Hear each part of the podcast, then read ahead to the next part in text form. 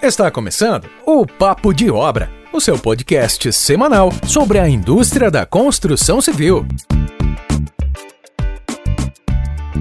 Fala galera, hoje trazemos na mesa com muito orgulho um cara feríssima. Se você acha que entende de tecnologia na construção, vocês vão ter contato com o pico de TI que está sendo tratado no mundo, com o gigante Ricardo Farinha. Manda um oi para os ouvintes aí, Ricardo. Oi pessoal do Brasil, tudo bem? É diretor de tecnologia da Sueco, formado na Universidade Nova de Lisboa em Ciências da Computação, com mestrado na Tampere University of Technology na Finlândia, com foco em inteligência artificial, MBA na Probana Business School na Dinamarca. Português Ricardo Farinha é um destaque no setor de tecnologias disruptivas na indústria da construção. Atuou na Rainbow como Project Manager por quase cinco anos e posteriormente foi para a Sueco na área de desenvolvimento de aplicações de BIM, onde atuou como gestor de desenvolvimento de negócios, Data Science Manager e hoje se encontra no cargo de diretor de tecnologia. Atualmente lidera a companhia frente aos alinhamentos de transformações tecnológicas e estratégias dentro do negócio. Foi o que eu falei, que nomes temos hoje aqui. Ricardo, pra gente ter um episódio que tenha a sua cara, conta pra gente uma música, algum cantor que você goste. Ah, Seu Jorge, cantor brasileiro. Tive razão, posso falar. Não foi legal, não pegou bem. Que vontade de chorar Pode Em pensar que ela não vem só agora Mas pra mim tá tranquilo, eu vou zoar Então, começando aqui nosso, nosso episódio, Ricardo é, Pra te conhecer um pouquinho melhor Como é que é o Ricardo Farinha? O que, que ele gosta de fazer? Qual é o hobby do Ricardo? Ele tem filhos? Ok, então eu, eu tenho uma, uma mulher finlandesa Uh, temos dois filhos, dois rapazes uh, falam português e finlandês. Em termos de hobbies, o que eu faço é jogar futebol, como qualquer português, não é? e acho que no Brasil também. Jogo futebol duas vezes por semana. e pronto, é, aqui na Finlândia temos uma vida assim mais relaxada, conseguimos fazer uma relação entre a vida social e a vida de trabalho muito boa. Trabalhamos 7 a 8 horas por dia e depois temos tempo livre para estar com a família ou para fazer desporto, por exemplo que é uma coisa muito importante. E de onde veio o Ricardo? Como foi o início da carreira, Ricardo? Uh, o início da carreira foi uma, uma mudança de vida, basicamente, porque eu estava em Portugal, estudei em Portugal e desde muito, muito pequeno queria mudar, queria viver no norte da Europa, porque sempre só, eh, no sul da Europa, em Portugal, por exemplo, ouve-se falar muito bem do norte da Europa, que são muito organizados, são são muito, muito desenvolvidos tecnicamente e eu, como estava numa área de tecnologia, queria experimentar esse tipo de vida. E então foi isso que aconteceu. Eu, eu mesmo antes de acabar o mestrado, fui fazer a minha tese uh, na Finlândia. Tinha, tinha para escolher três países nórdicos: era Finlândia, Noruega e Suécia. E a oportunidade apareceu na Finlândia, então fui para lá e comecei. Trabalhei um ano num grupo de investigação lá na, na Finlândia. Foi assim que começou a minha carreira profissional. Muito interessante. E você falou um pouquinho que verdadeiramente uma mudança de de estilo de vida, né? Porque o estilo de vida português é um pouco diferente da, do estilo nórdico, né? Até por, por, conta do frio. Você foi difícil essa adaptação na Finlândia? Como é que foi isso? Sim, é, é, uma, é, uma, é um estilo de vida muito diferente mesmo. No sul é tudo muito mais quente, muito mais caloroso, as pessoas falam mais umas com as outras. No norte é tudo muito mais frio, muito mais afastado. Mas, como em todo lado, tem coisas boas e coisas más nos dois sítios. Costuma um bocado adaptar no princípio, especialmente porque aqui no norte da Europa uh, tem invernos com, em que a noite é muito longa, por exemplo, tem duas horas de dia, de dia durante, o, durante vários meses, e depois no verão é sempre dia também, tem, tem duas horas de noite, são, são extremos. E costuma um bocado no início a isso, e também ao frio. No inverno é capaz de chegar aos menos 20 graus negativos, e, e por exemplo, em Portugal eu nunca tinha visto neve, por isso. Foi uma mudança assim um bocado radical. ah, com certeza. Eu tive a oportunidade de ir para Helsinki e eu fiquei um tempo também em São Petersburgo. E eu lembro que tinha uma época do ano que era. Muito escuro. Era muito, é, muito escuro. E a outra época, no, no, verão, era uma semana lá que o sol não se põe, né? Pois. O sol, tá, o sol tava sempre no horizonte. É mesmo. E eu fui o que falei, né? Tô aqui, acordei com 18 graus e já tô com alergia de frio, imagina imagino realmente que você deve ter passado, cara. Não acho que que é fácil, não. Mas depois, pa passado algum tempo, habituas-te. O ser humano é um, um ser que se habitua a quase tudo o que, o que se põe à frente, por isso, passado um, uns meses, um ano, dois anos, depois o teu corpo habitua-se. Assim, e você já tá falando finlandês? Pouco. Eu consigo perceber eh, quase tudo o que eles dizem, as minhas reuniões são em finlandês. Falar, falo muito mal mesmo, porque é uma língua muito difícil. Entendi, com certeza, com certeza. Ricardo, você, como, como o Matheus citou ali no seu currículo, né? Você é formado em ciência da computação. Como é que você foi parar nessa área de engenharia civil, de arquitetura, construção? Como é que começou isso? Eu, como, como sou da. Foi por acaso, digo-vos, sou sincero, foi mesmo por acaso. E tem uma história engraçada, porque eu, o meu pai é arquiteto e o meu pai sempre quis que, que eu também seguisse os passos de, dele e que, fosse para a arquitetura. E eu já disse, disse várias vezes, quando era novo ao meu pai, que eu nunca vou ser arquiteto, nunca serei arquiteto. E acabei a ir trabalhar numa, numa área de arquitetura e de engenharia civil, uma coisa que eu tinha dito que nunca ia, nunca ia acontecer. E isto aconteceu porque, como eu sou de, de tecnologia, e quando eu fiz a tese de mestrado na Finlândia e eles depois propuseram para eu fazer o doutoramento, mas eu não queria fazer doutoramento, queria ir para a indústria. E como sou tecnologia e não tinha grande preferência de para onde ia, tanto fazia. Então mandei 50 currículos e houve sete empresas que me aceitaram para, para a entrevista e duas delas aceitaram.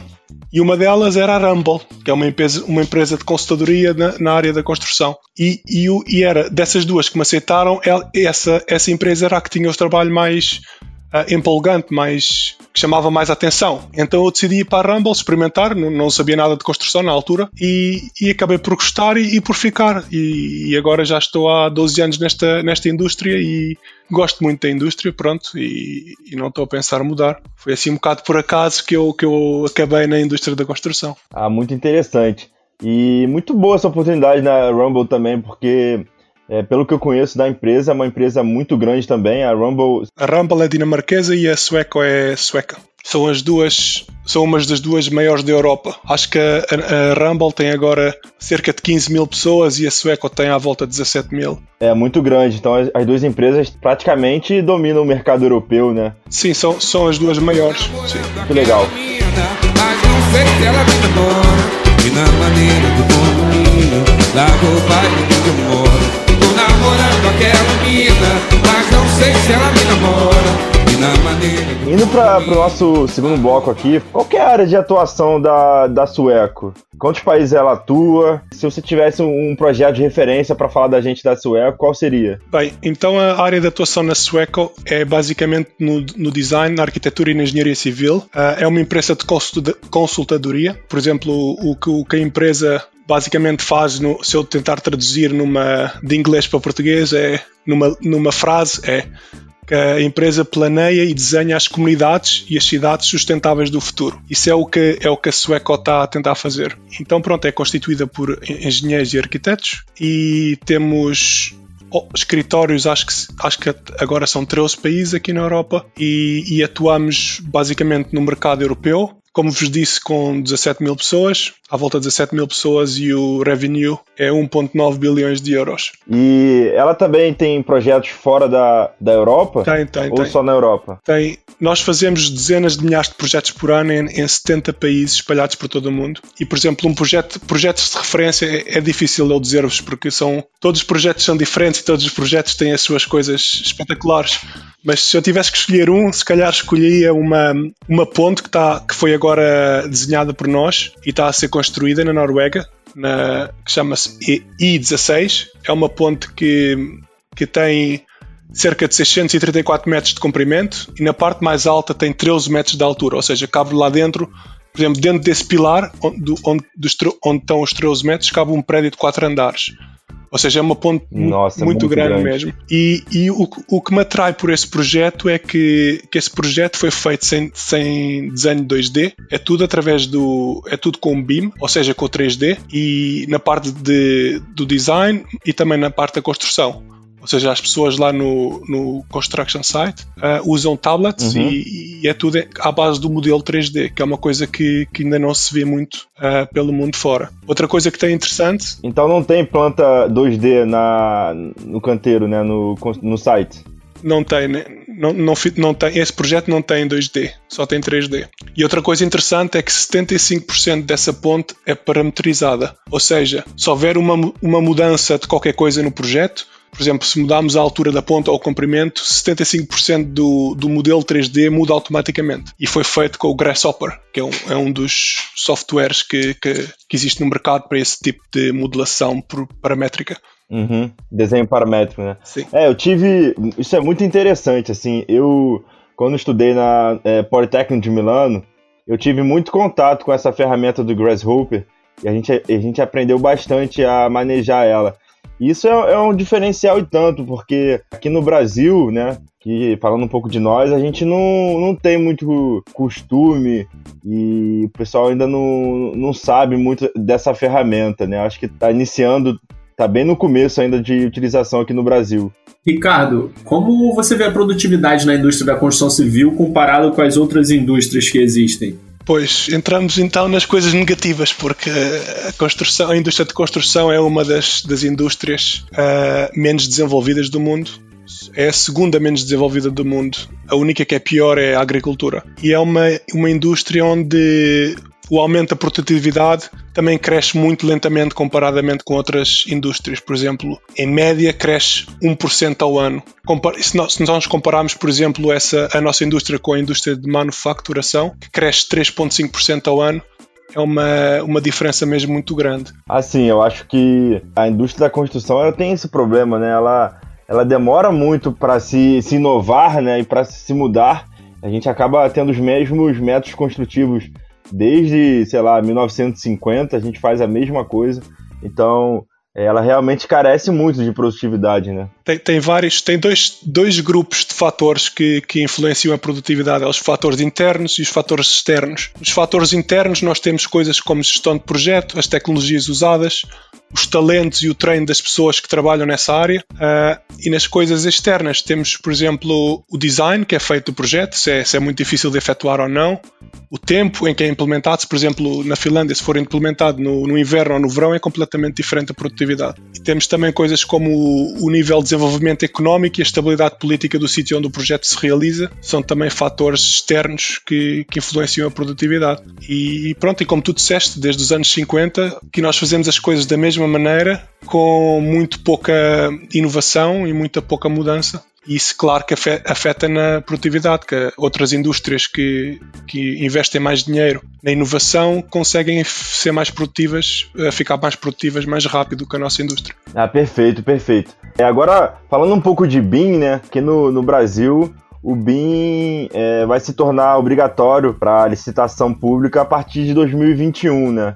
Eu acho que não tem como a gente fugir mais de, de usar o Revit e as ferramentas parametrizadas e o próprio BIM. E eu queria perguntar como é que você vê o desenvolvimento da, do BIM aí na Finlândia e dentro da Sueco? Uh, por exemplo, eu, eu, como vos disse, antes de, de começar a trabalhar nesta área, sabia muito pouco de, do que era esta área. Ou seja, há 12 anos atrás, quando comecei a trabalhar, quando eu entrei a trabalhar nesta, nesta área, já, já existia BIM e, já quase todos os projetos aqui no Norte da Europa eram feitos com BIM. Ou seja, o BIM já é muito uma metodologia muito usada aqui no Norte da Europa. Por exemplo, já é normal, né? É uma coisa muito normal na parte de design. Se nós formos a, a outros, a outras fases da, da, da construção, não é tão usado. Por exemplo, na, no, por exemplo, no canteiro de obras não, não é usado ainda muito, nem mesmo aqui no norte da, da Europa. Por isso depende da fase da, do projeto. Mas, por exemplo, na fase, na fase do design, que é onde a Sueco uh, opera mais, é usado muito o BIM. Eu, eu até diria que 95% dos projetos é tudo em BIM já. É, isso, isso demonstra um avanço já, já bem, bem grande dos países nórdicos comparados com a, com a gente aqui na, na, América do Sul, né? Porque se você for ver os outros países aqui da América do Sul, eu acredito que esteja na, nas mesmas situações de desenvolvimento da ferramenta. Acho que é, não, não, a gente não, não tem um país que se destaca aqui na, na, América do Sul quanto a isso. Nós, por exemplo, temos alguns projetos, devemos ter projetos com o Brasil, eu não sei de cor, mas pelo menos eu tô, conheço um projeto que nós estamos agora a fazer para o Chile e nesse projeto estamos a desenhar tudo, em, é claro que usamos o BIM e depois o que entregamos ao cliente são os desenhos 2D e também o BIM. Por isso ele já tem alguma maneira de, de, de ver o BIM e de, de ver a informação que, que está dentro do, do modelo. Eu fico pensando, eu tive a oportunidade né, de trabalhar na construção do, do aeroporto aqui do Rio de Janeiro, na, na ampliação, né? Porque o aeroporto é, em 2014 para os Jogos Olímpicos aqui em 2016, ele passou por uma reforma e uma ampliação muito grande. Foram investidos quase 2 bilhões no aeroporto para esse aumento. E não tinha. É, a gente não usava o BIM aqui, né? Então eu fico, fico pensando se fosse implementado um sistema de integração como o BIM nesse projeto, eu tenho certeza que os custos teriam sido muito reduzidos e os retrabalhos também, né? Depende, é, como eu vos disse, depende de se o BIM for usado em todas as fases do projeto, consegues realmente ter um, um, uma redução nos custos. Mas o problema geralmente é que nem, nem todas as fases usam o BIM e depois, por exemplo, fazem uma parte do, do projeto em BIM, depois outra parte não é em BIM, depois outra parte vai ser em BIM, mas não usa o BIM anterior, tem que criar o seu próprio BIM. Então, no fim, estão, estão a fazer mais trabalho do que se fizessem da, da maneira antiga, por assim dizer.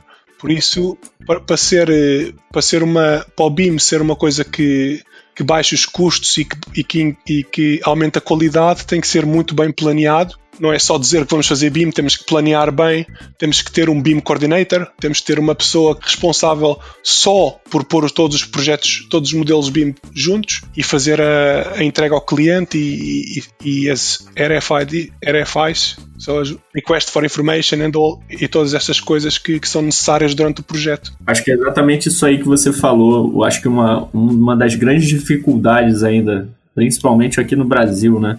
Da gente implementar o BIM ou algo parecido. Essa questão que os escritórios de arquitetura eles não, não conseguem não conseguem agrupar todas as etapas da construção dentro, dentro do seu escritório, né? Então a gente tem que contratar tem que contratar instalações com um escritório, tem que contratar arquitetura com outro escritório. E aí, para tentar compatibilizar isso, acaba dando um, um, trabalho maior do que se a gente fosse seguir do modo convencional, né? Foi exatamente o que você falou. Se, se a gente não seguir de BIM do início ao fim, com tudo, tudo já alinhado, é, é, é bem capaz da gente ter o nosso, o nosso trabalho muito maior do que o inicialmente planejado. Porque nós aqui também temos essa, também pode acontecer isso, por exemplo, no, a arquitetura pode ser feita na Sueca, depois a engenharia de estruturas noutra empresa, depois a HVAC e, e electrical e eletricidade pode ser noutra empresa, mas temos sempre uma, uma parte, uma empresa ou alguém que é o responsável pelo projeto e que faz o beam coordination e, e que faz com que toda a gente e todos os, todas as facções dessa, nesse projeto trabalhem de uma mesma maneira, com os mesmos standards, para que tudo se consiga interligar uns com os outros.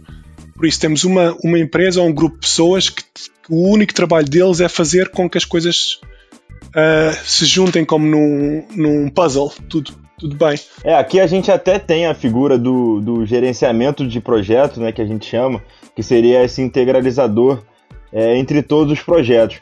Mas eu acredito que a gente não está desenvolvido é, ainda suficiente para que essa integração seja feita de maneira eficiente é, em BIM e que, que possa é, coordenar isso de, de melhor maneira para não ter esse trabalho todo e acabar é, prejudicando na, nas fases de obra e, mais para frente. E como a gente pode inovar no setor da construção, Ricardo? Qual, qual o caminho que a Sueco tem, tem seguido para continuar inovando, continuar aportando tecnologia de ponta? Porque a gente sabe que os investimentos, como você falou, de pesquisa na indústria da construção, né, eles giram em torno de 1%. Pois. O que a Sueco faz de diferente disso? É, é assim, a inovação na Sueco é uma coisa que na Suécia e não só, acho que aqui no Norte da Europa a inovação está muito entranhada no, nas empresas, na, na, cultura das empresas. E a, na minha opinião, a razão disso é que o preço por hora, por exemplo, nestas empresas de consultadoria aqui na Finlândia é muito elevado comparado com o resto da Europa. Por exemplo, se você está em Helsínquia e vão 90 km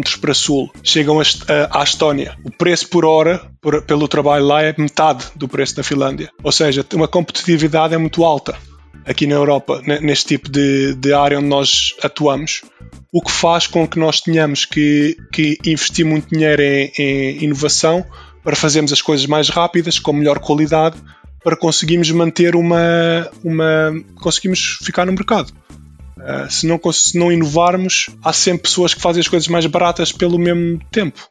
Ou seja, isso tem, e foi isso que tem, na minha opinião, tem puxado muito o, o investimento para a inovação. É, é, é, quase como investir ou morrer, ou, ou, inovar ou morrer, porque, porque é muito competitivo este mercado. E então tem sido isso que tem puxado mesmo a, a inovação. Eu imagino que é, é, os salários né, e o custo de construção no norte da Europa seja, seja muito grande, né?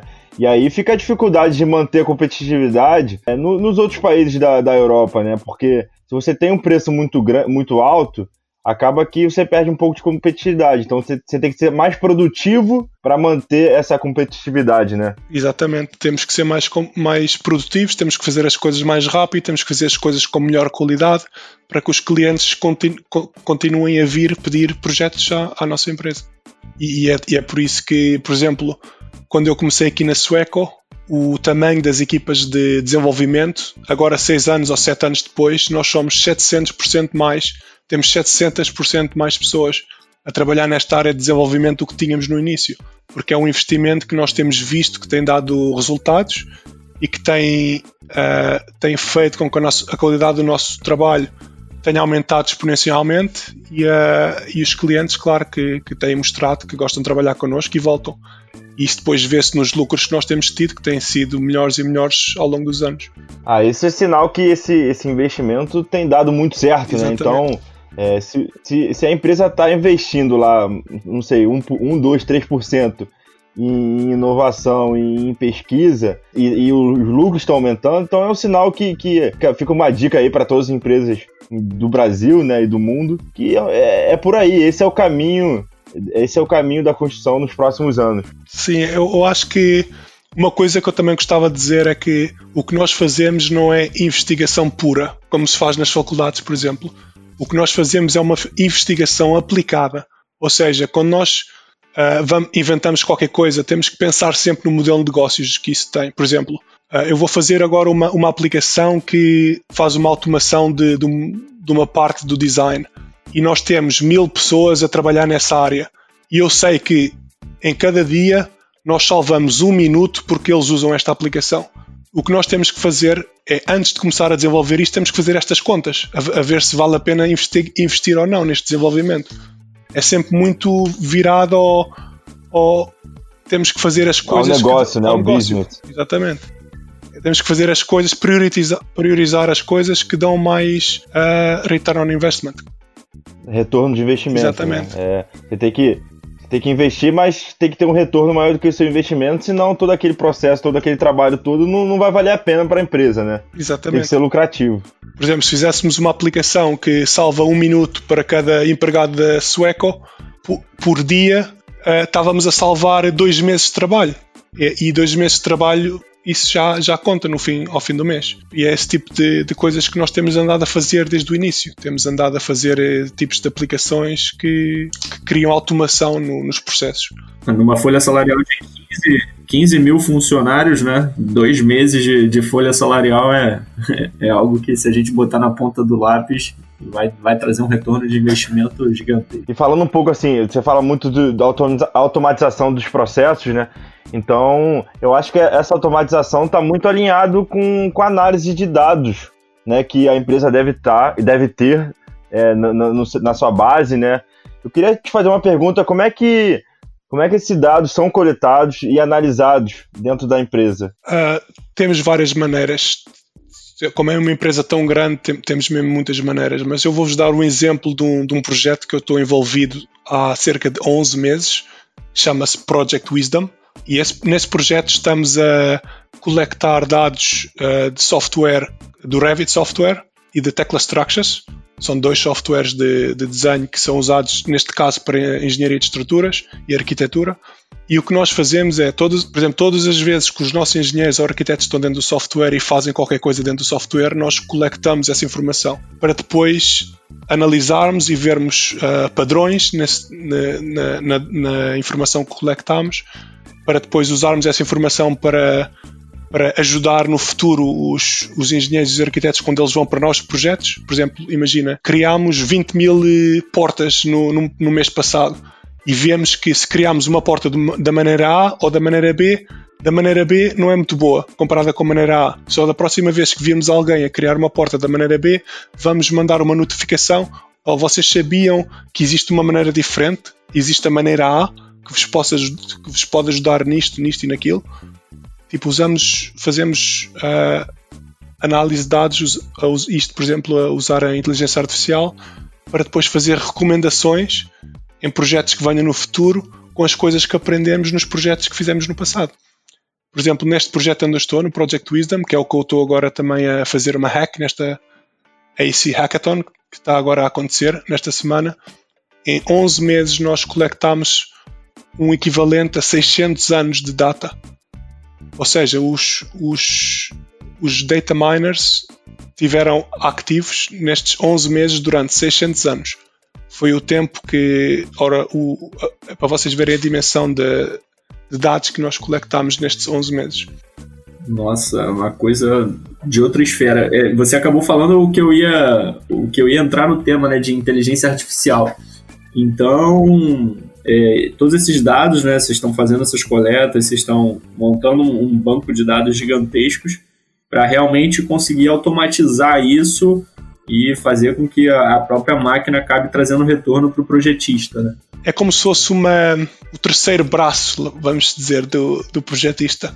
É, é uma ajuda que, que por exemplo, não, sem a inteligência artificial era impossível alguém analisar aqueles dados. São, são, é, é muito, muito, é muito grande. São bilhões e trilhões de, de data points. É, é, é, impossível para qualquer humano analisar aquilo e perceber o que é que está lá dentro. E é por isso que nós precisamos deste, destas metodologias e destes uh, algoritmos de inteligência artificial que nos conseguem muito rapidamente encontrar uh, padrões dentro dessa, dentro dessa gigantesca camada de dados. E depois o que nós temos que fazer é, é fazer eh, software que consiga uh, exprimir esses padrões e informar os nossos uh, modeladores com, com informação quando eles precisam. Porque isso é outro dos problemas hoje em dia. Como nós temos tanta informação e tanta informação relevante, é muito, é, é muito importante saber quando é que temos que informar os, os, os nossos modeladores, para, para, eles não ficarem bombardeados com demasiada informação, porque demasiada informação também não é bom.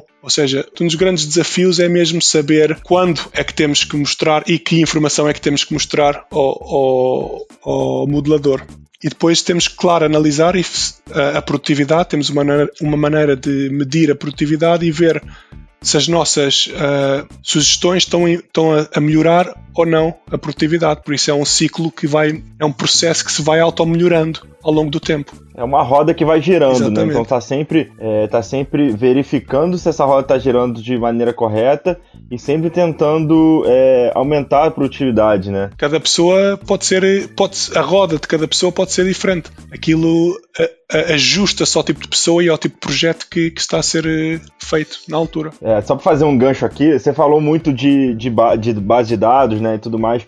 Isso é um, um dos grandes problemas da, da indústria da construção civil, da engenharia e da arquitetura, né? Porque acaba que durante uma, a, a, vida ali de, de uma empresa, ela faz muitos projetos, milhares de projetos, né? E muitas das vezes você já fez um projeto muito parecido com o que você está fazendo agora e você não aprendeu com o um projeto antigo, né? Então, é, eu acho que é, é, é, um desafio também. Eu acho que esse, essa automatização, esses dados passam por aí. Se você fez um projeto e você vai fazer no futuro algo parecido, a empresa tem que dar um jeito de ter aquele dado do que foi feito, o que deu certo e o que não deu certo, para o futuro, né? E por quê, né? É. É, é, é, muita, é muito à base disso o tipo de investigação que, que eu estou a fazer agora neste Project Wisdom.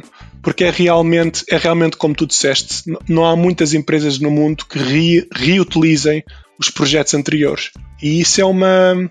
Acho que é uma, uma nós temos tecnologia para fazer isso já. Já existe tecnologia hoje em dia que nos, que nos deixa fazer isso. O que, o, que não, o que não existe é software ou, ou plataformas que façam isso. Embora a tecnologia exista, alguém tem que montar, tem que montar um produto ou uma solução para fazer isso. E é isso que nós temos andado a fazer há um ano e tal, dois anos quase dentro da Sueca. Um dos projetos que nós andamos a fazer nesta área de, de, de coleção e analisar e analisação dos dados. É, até porque é, se a gente for fazer um comparativo talvez com um modelo BIM, Ali, quando, quando o designer for projetar aquilo ali, um, um, modelo BIM nunca é perfeito, né? Vai ter falhas, ele vai, ele vai deixar, é, vai esquecer de, de colocar algum input de informação. Então, a partir do momento que, que, que essa ferramenta identifica que ali tem um problema, que ali falta alguma coisa, e ela consegue é, sugerir é, melhorias, né? Ou sugerir ou mostrar o que está faltando, você tem um aumento gigantesco aí de, de produtividade e de qualidade do teu produto, né? Do, da, do, do projeto, né?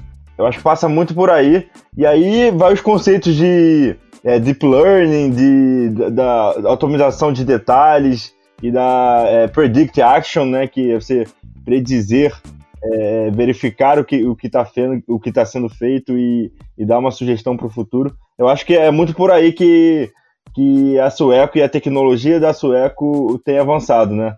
Sim, parte tem sido nisso. Este projeto que eu vos falei, o Project Wisdom, é exatamente uh, é isto que vocês que tu acabaste de dizer.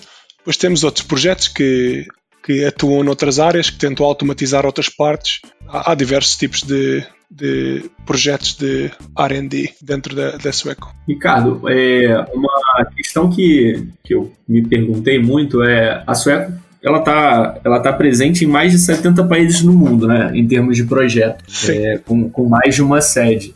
Como é, que, como é que é possível espalhar toda essa inovação? Como é que a gente unifica isso em, em vários países diferentes, com tecnologias construtivas diferentes, como é que a Sueco consegue, consegue lidar com, com, toda essa diferença cultural da construção de cada país, né? Eu, isso é um, é um dos problemas que, que não é só da Sueco, é de todas estas empresas como a Sueco.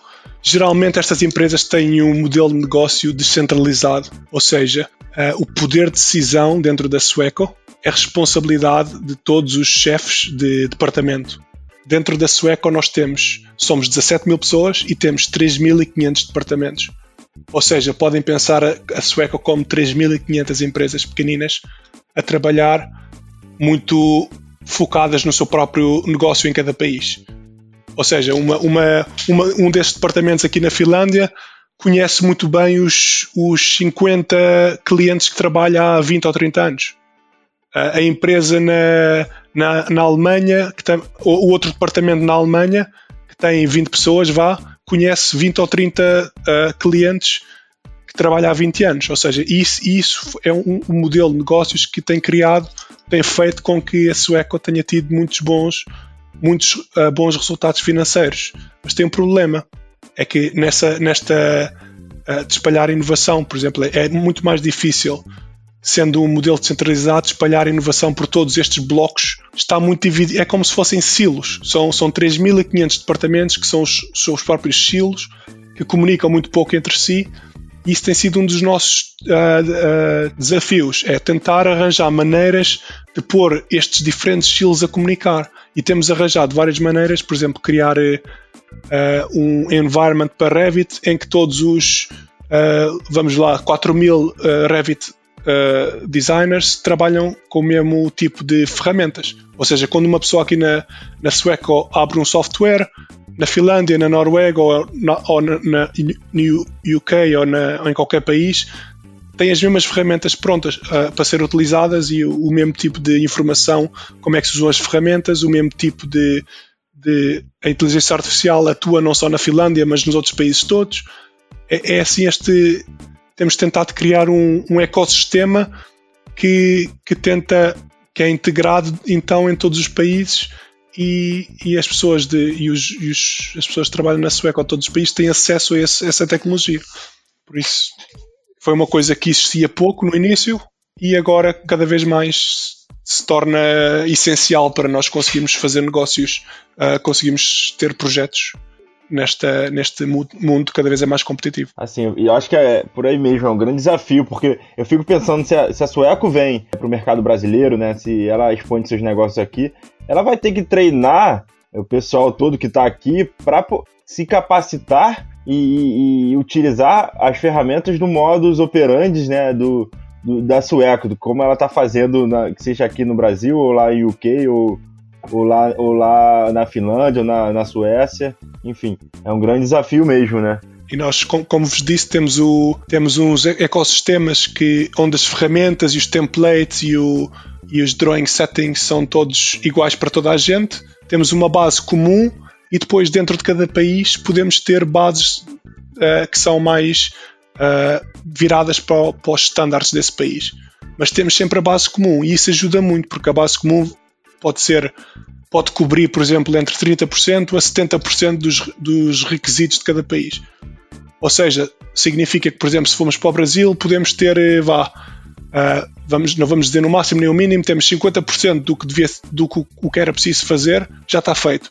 Só precisamos desenvolver 50% para, para ter os estándares do Brasil. E isso foi uma, um investimento que nós temos feito já há muitos anos, de tentar criar esta parte comum que funciona para toda a gente da mesma maneira. É uma, é uma das maneiras que nos ajuda então a, a expandir a Sueco. Por exemplo, quando eu, quando eu me juntei à Sueco, a Sueco tinha 9 mil empregados, nós agora temos 17 mil. Ou seja, muita gente entrou, muitos milhares de pessoas entraram depois de eu entrar e toda essa gente tem que ser treinada, toda essa gente tem que começar a usar as mesmas maneiras, então por isso é que se justificou fazer este investimento de standardização. Não, muito interessante, muito interessante. Acho que é, acho que esse é o caminho da, da, da construção e do, dos grandes projetos que, que estão por vir. E a Sueco, com certeza, ela está colaborando para é, ali no topo, no state of the art, né? Da indústria da, da construção civil. Muito interessante. É particular, não acabou, só o compromisso. Isso não é banal, está com novo amor, batalha por isso. Isso é muito pessoal. Eu sabe que eu quero quanto tempo, espero que deseje. Eu queria saber agora, indo pro nosso próximo bloco, né, Ricardo? É, eu queria saber como é que é a Finlândia, agora falando um pouco de Finlândia, é, como é que ela se desenvolve no, na construção e, na, e na, nos projetos de engenharia civil é, em geral? Porque se você comparar aqui é, é, o incentivo governamental é, de, de BIM, de automatização, de, da, de inovação na indústria da construção brasileira, é, não é muito grande, né? Como é que o país incentiva isso? Pois isso é, é eu acho que, que o desenvolvimento, o investimento no desenvolvimento no setor da construção uh, existe, especialmente houve um ano que as coisas mudaram muito, que foi em 2016. Antes de 2016 já havia muito, era possível uh, ter investimento para desenvolvimento, mas depois de 2016 começou o governo começou a investir muito uh, nesta área da, da construção. Uh, houve dois ou três ou quatro projetos muito grandes do governo, onde empresas como a Sueco participaram e, e que o governo pagava parte do projeto. E depois era um, aglomerado de empresas que trabalhavam em conjunto para tentar criar os estándares da indústria uh, para diversos tipos de áreas, por exemplo, na área de pré-fabricação, na área de steel detailing, steel design. Tem, tem vários, vários tipos de, de, de grupos de trabalho que são, let's say, pro bono. Não, nós, não, quando participamos, não, não recebemos dinheiro. Vamos lá para tentar eh, puxar a indústria uh, em conjunto com os nossos competidores, com os nossos clientes, com, os, com, com quem estiver interessado em puxar a indústria e, e isso tem acontecido. Vá, não, não digo 2016, digo vá, nos últimos 10 anos tem havido muitas destas iniciativas que tentam criar standards. Por exemplo, hoje em dia aqui na Finlândia, se vocês uh, virem um projeto feito pela Rumble ou feito pela Sueco ou outro competidor qualquer na área de pré-fabricado betão, uh, todos os nomes, tu olhas para o modelo de uma empresa e o modelo da outra é exatamente igual, os nomes são iguais, a maneira de desenhar é igual, porque é tudo standardizado já. E isso tudo aconteceu com depois de nesta última década onde tivemos estas estes apoios todos para tentar standardizar as coisas. Isso é um desafio aqui no Brasil, né? É, é, ter um padrão de modelo de modelo de, de projeto BIM.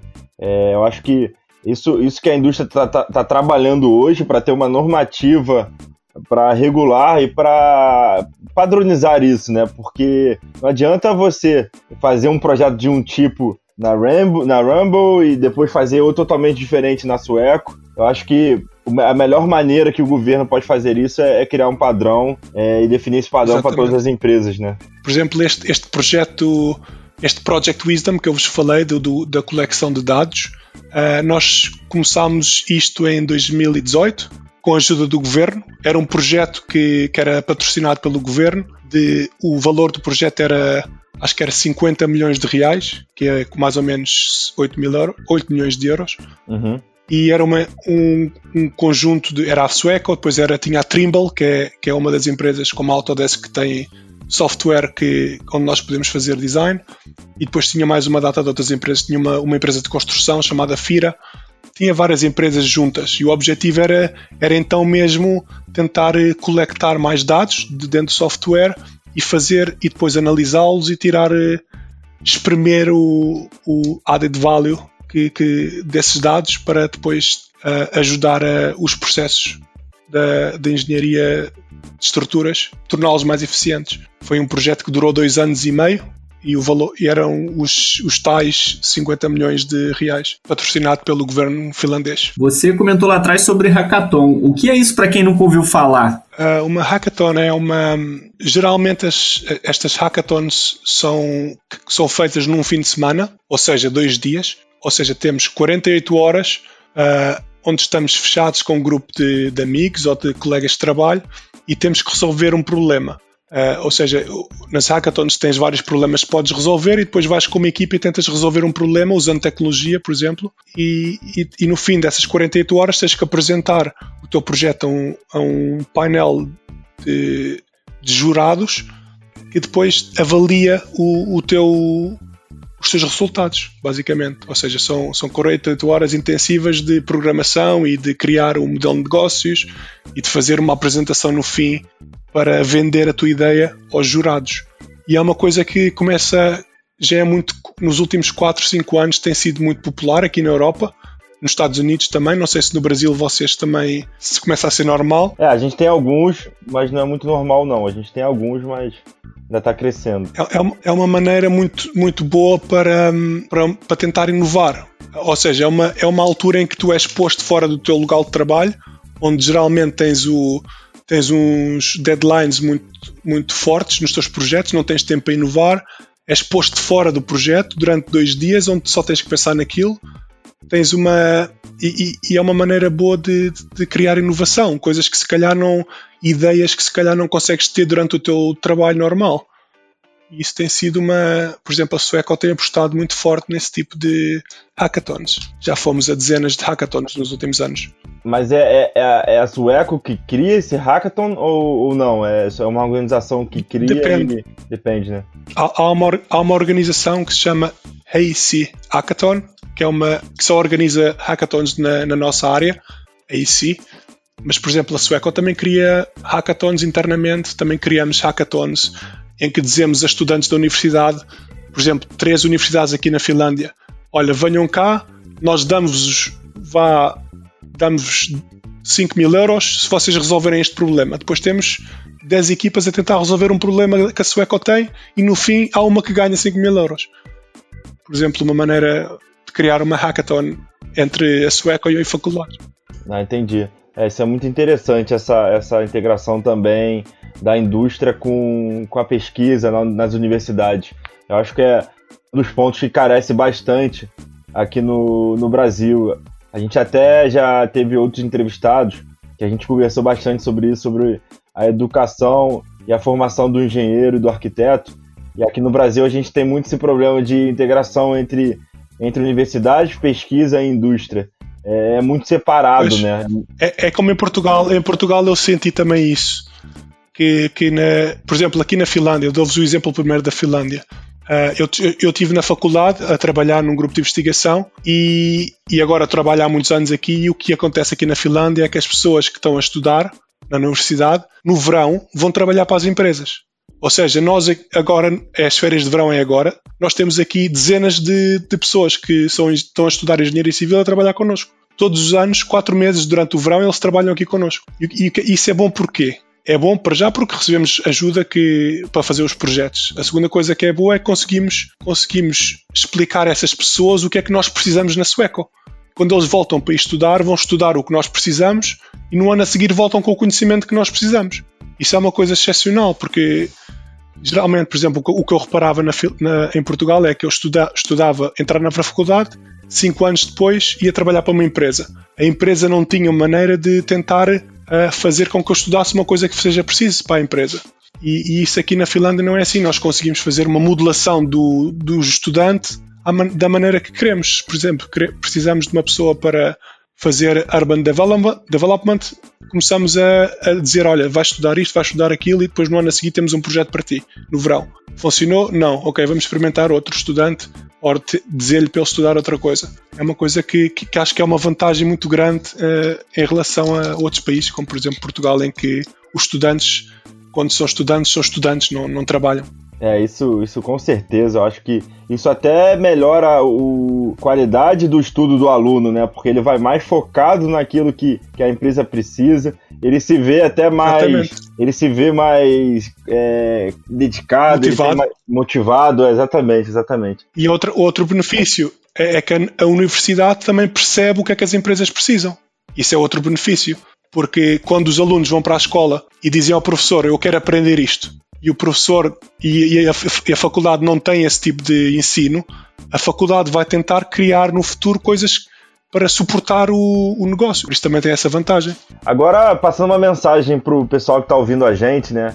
É, nossos ouvintes são compostos é, basicamente de engenheiros civis e arquitetos, tá? É, esses engenheiros civis e arquitetos que querem se aperfeiçoar é, na tecnologia, na construção civil, qual o melhor caminho que você recomenda? Que, qual dica você daria para essas pessoas? Isso é uma pergunta que, que realmente me fazem muitas vezes.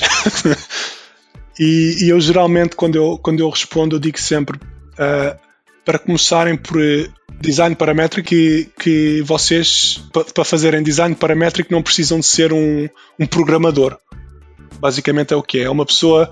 É, vocês estão a pôr blocos, a conectar blocos uns com os outros onde tem um input e no fim faz um output. Por exemplo, o input vai ser o, o, as coordenadas para pôr uh, os pilares de uma ponte e o output vai ser os pilares da ponte no modelo 3D. É um script que recebe o, as coordenadas dos pilares e no fim automaticamente põe os pilares no, no modelo Revit, por exemplo.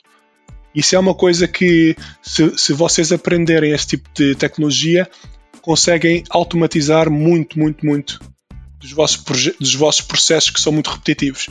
Por exemplo, se vocês têm processos que são muito repetitivos, esse tipo de tecnologia é o melhor que vocês deveriam usar. Porquê? Porque para já não precisam de aprender programação, que, que é complicado, é fácil de aprender é, e há muitos fóruns na internet que ajudam e muitos filmes de YouTube que ajudam a, a, aprender a ferramenta. É uma ferramenta que até é fácil de aprender. Por isso, eu, essa é a sugestão que eu dou sempre. Se querem, se querem ficar mais ou começar a usar tecnologia, foquem-se primeiro nessas, nessas tecnologias de, de, tipo Grasshopper ou Dynamo. Geralmente o que, eu tenho, o que eu tenho visto é que as pessoas começam por aí e quanto mais avançadas ficas, ficam, depois começam a virar-se também mais para a programação, mais para, para, para a tecnologia hardcore. Quando, quando vêm, quando chegam a uma limitação soft, desse software mais simples começam-se a virar para um software mais complicado, passado um ano, dois anos, três anos. É uma, é uma coisa engraçada que eu tenho reparado ao longo dos anos. Não, porque chega, chega no seu limite ali, né, do, do que consegue desenvolver, e é óbvio que a pessoa que já está um, dois anos envolvida não vai querer parar, né? Claro. Só para fazer um gancho aqui, eu quando fui quando eu fui para a Politécnica de Milano, né, e eu tive a oportunidade de estudar, de ter um, uma matéria, uma disciplina é, de Grasshopper, então a gente criava a gente tinha que criar um, um empreendimento sustentável e fazer tudo, todo o estudo de, de radiação e de é, horas de sol e da envoltória ali, da eficiência energética é, do empreendimento de forma parametrizada, né? Então, ali foi, foi um avanço, foi um desafio imenso, porque foi a primeira vez que eu tinha estudado a ferramenta e eu queria, e, assim, quem tem vontade, né, não é, não é uma coisa impossível, não é, não é programação na raiz. Né? É, é, é, exatamente isso que o Ricardo falou: é aquele, é uns bloquinhos que tem input. Então, o seu input vai ser, sei lá, horas de sol, e teu output vai ser vai ser a, a, coloração na fachada diferente, vai ser mais vermelho quando tiver mais horas e mais escuro quando tiver menos horas. Então, é, realmente não é, não é uma coisa impossível. É, dá dá para fazer, é só, só ter um pouco de interesse que, que dá para dá pra se aperfeiçoar nisso, né? Pois. E Ricardo, para a gente encerrar, qual frase você leva para sua vida? Ah, eu costumo dizer sempre que nada é impossível. Uso isto muitas vezes. Se calhar vou usar essa. com um pouco de esforço e dedicação conseguimos fazer tudo o que quisermos. Finalizando aqui, Ricardo, eu queria te agradecer assim, imensamente por ter dedicado assim, a sua uma hora do seu dia aí na Finlândia. Para quem não sabe, a gente está gravando, são seis horas de diferença, né? Então, é, te agradeço por ter, por ter recebido a gente, por estar tá passando um pouco desse seu conhecimento aqui para nossos ouvintes no Brasil. É de um valor imenso é, esse contato e essa oportunidade de falar com você. Obrigado e obrigado a vocês também pela oportunidade e, e desejo-vos é, uma continuação de, de, bom trabalho que, e deste uh, e do bom trabalho que têm feito que, que tem sido espetacular. Tenho seguido os vossos podcasts e vou continuar a seguir. Show, Ricardo. Obrigado, cara. Obrigado. Forte abraço. Deus. Finalizando mais um episódio sensacional. Muito obrigado a você. Chegou até aqui e desprendeu uma hora do seu dia para ouvir a gente. Se não segue ainda no Instagram, arroba o Papo de Obra. É isso, muito obrigado, avante.